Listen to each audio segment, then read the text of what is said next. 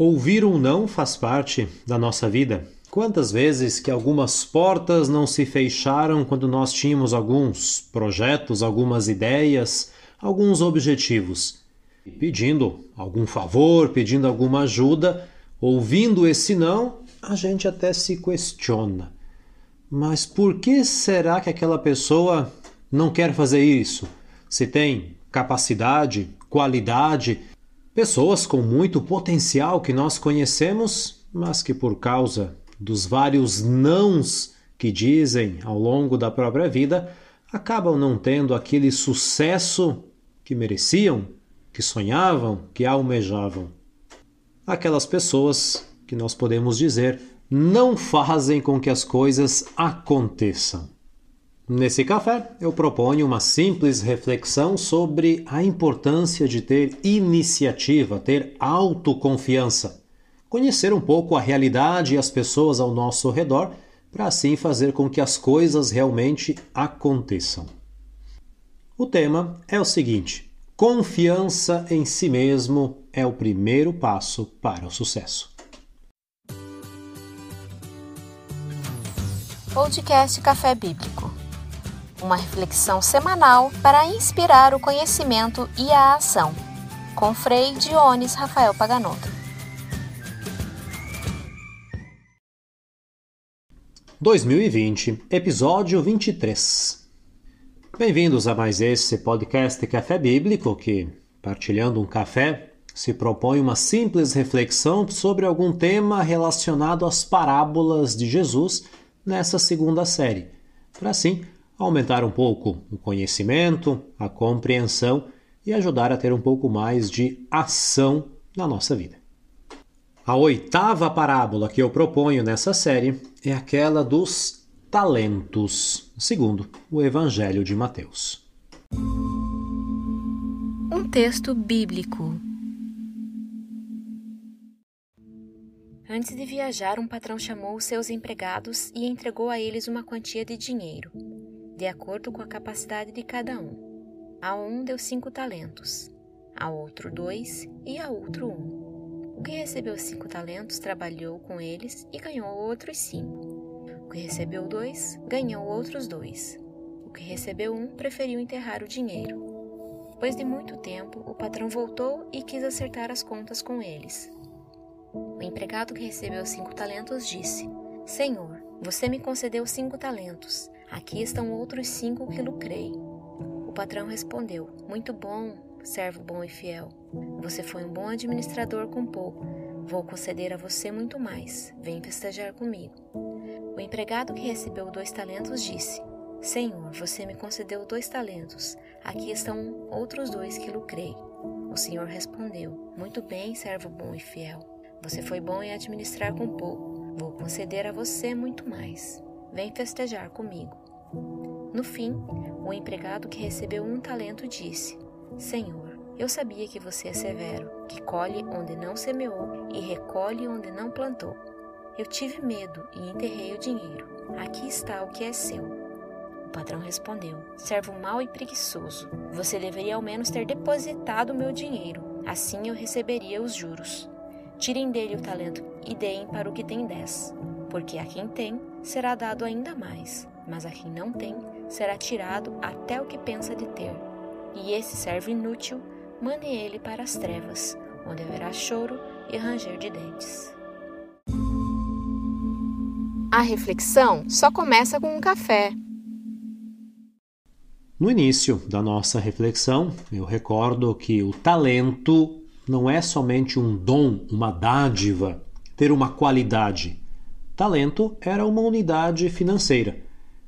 Eu recordo também que numa das parábolas que meditamos tinha aquele devedor que tinha dívida de 10 mil talentos, um exagero, algo inimaginável. Essa parábola, como quase todas as outras, divide os personagens em dois grandes grupos. De um lado, os dois que fizeram frutificar os talentos que tinham, de 5 e 2, e do outro lado aquele que enterrou o talento, aquele preguiçoso que recebeu somente um, mas não foi capaz de fazê-lo frutificar, ter um lucro com aquela unidade financeira. No decorrer da parábola, Jesus diz que cada um recebeu conforme a sua capacidade, porque aquele patrão conhece muito bem os seus empregados.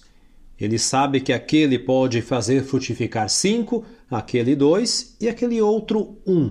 Ele não é desigual. Ele não quer que todos recebam a mesma quantia, mas ele não quer sobrecarregar ninguém. Se você poderia frutificar dois, não serve que eu te dê dez talentos. Dois para você são já suficientes. O patrão sabe que todos tinham capacidade, potencial, qualidades para dobrar os talentos. De cinco virar dez, de dois virar quatro. E aquele que recebeu um, mesmo que tenha sido a quantidade menor, ele tinha tudo para fazer com que aquele um se tornasse dois, dobrando a quantidade do talento.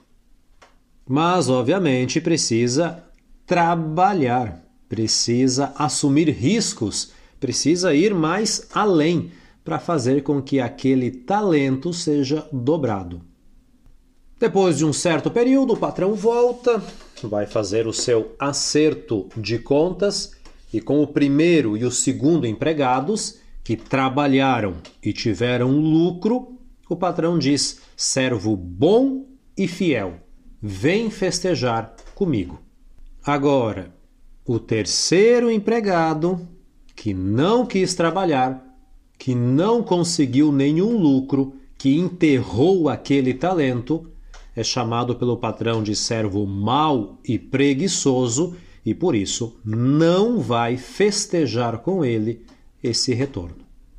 Quando eu leio as parábolas, eu gosto muito de fazer certas perguntas, certos porquês. Um deles, nessa parábola, pode ser o seguinte: por que aquele empregado enterrou o talento? Por que, que ele não lucrou? Qual seria a justificativa para aquela ação? Para não trabalhar aquele talento que estava dentro das capacidades, que estava dentro das aptidões dele. Ele tinha tudo para dobrar, para fazer frutificar. Por que será que ele enterrou aquele talento? Percebemos antes de tudo que ele achava que conhecia o patrão. Quando ele vai entregar o talento, ele diz: Eu sei que você é severo, que você planta, colhe.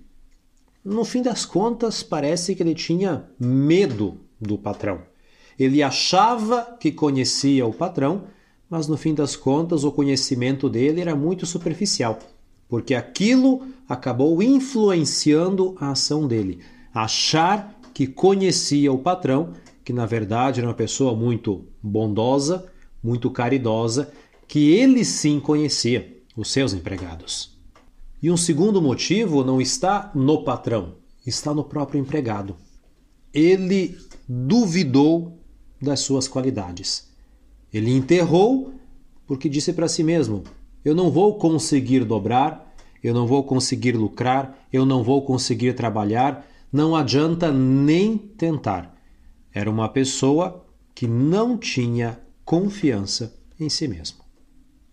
Enquanto que o primeiro e o segundo empregados tinham confiança, ou seja, aquela sensação de eficácia, a segurança nas próprias competências, nas próprias capacidades para alcançar objetivos, o terceiro empregado, infelizmente, não tinha nada disso.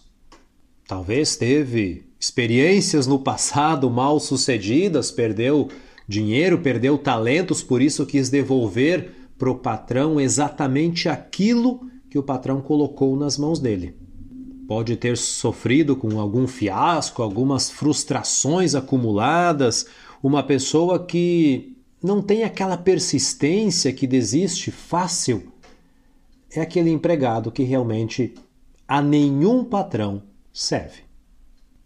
Poderíamos ir até além, imaginar que uma pessoa um pouco fechada, uma pessoa com poucos amigos, com dificuldades em relacionamentos, porque se você tem que trabalhar um talento, você precisa interagir com outras pessoas se ele prefere enterrar com medo de perder aquilo, porque acha que o patrão é severo, podemos imaginar também a sua dificuldade de relacionamento, de diálogo, a sua autoconfiança, infelizmente, está no zero, está no chão, está até talvez mais enterrada do que aquele talento que ele escondeu durante todo o período que o patrão esteve fora. A autoconfiança do primeiro e do segundo empregados trouxe muitos benefícios. Se nós imaginarmos, eles dobraram o talento. E quando vão prestar contas, que o patrão tira o talento do empregado preguiçoso e dá para aquele que tinha mais, o patrão diz: dê para aquele que tem dez talentos. Aqueles cinco talentos que pareciam um empréstimo, na verdade, serão o salário daquela pessoa que trabalhou. Ele que recebeu cinco, frutificou, dobrou aqueles cinco, que ele achava que teria que dar os dez talentos ao patrão. Na verdade, pela autoconfiança dele, aqueles dez talentos, agora onze, são dele. Isso tem sim o seu benefício econômico, financeiro, mas, sobretudo, um grande benefício para a mente, para o corpo, para o próprio sucesso e satisfação pessoal, aqueles dois empregados que arriscaram sim, que trabalharam, têm muito a ganhar. Vão festejar com o patrão, têm o respeito dele, a proximidade e, sobretudo, não vão ficar nas trevas como o terceiro e último empregado preguiçoso. Nesse sentido, nós podemos pensar que a autoconfiança trouxe muitos benefícios aos dois empregados, que são pessoas únicas, irrepetíveis. Aquele projeto, aquele sonho, aquele anseio que o patrão tinha para eles se realizou. O patrão tinha confiança neles e eles tinham confiança em si mesmos, enquanto que o terceiro empregado, o patrão tinha um pouco de confiança nele, mas ele não tinha praticamente nada de confiança em si mesmo. E quando ele quis economizar, enterrando o talento, ele acabou perdendo aquela grande oportunidade, ele acabou perdendo aquilo que ele tinha, porque depois vai ficar ou continuar nas trevas, sozinho, sem festejar, sem proximidade com os outros empregados e o patrão, sem o talento. Ele que queria preservar um talento, acabou pela sua falta de confiança perdendo tudo aquilo que ele tinha. Depois de tudo isso, é hora das considerações finais. Sendo assim, podemos dizer que a autoconfiança é perceber que eu tenho as qualidades e que sou capaz de realizar algo. Não é somente autoestima que é aquilo que eu aprecio em mim mesmo. A autoconfiança é arriscar, é ir além, é saber calcular, é arregaçar as mangas e fazer com que as coisas aconteçam, não enterrar ou ser muito acomodado. Quem é autoconfiante não liga para os pequenos fracassos que acontecem sempre, evita de dizer não em todas as ocasiões é uma pessoa que sabe persistir, que sabe que a sua hora está chegando. Por isso que continua, que sabe arriscar e prefere não enterrar aquele talento que tem à sua disposição. Mas para adquirir autoconfiança, é sempre preciso ter algumas ações concretas, ficar longe, por exemplo, de tudo aquilo que pode causar negatividade mudar a própria postura diante de algumas situações, aceitar riscos, não ter uh, preguiça de trabalhar e saber que aquilo que está ao alcance, os cinco ou os dois talentos, não devo me comparar com o outro. Se eu recebi dois, ao invés de olhar para o vizinho que tem cinco conforme as suas capacidades, eu sei que eu tenho dois. Para mim, hoje, aqueles dois são suficientes para fazer algo a mais. Se eu deixo de me comparar com o outro e coloco as minhas capacidades naqueles dois talentos, eu posso com certeza lucrar, ter muitos e muitos benefícios. Agradeço assim a sua atenção, a partilha de mais esse café. Uma abençoada semana rica de talentos e com um pouco mais de autoconfiança. E até o nosso próximo podcast.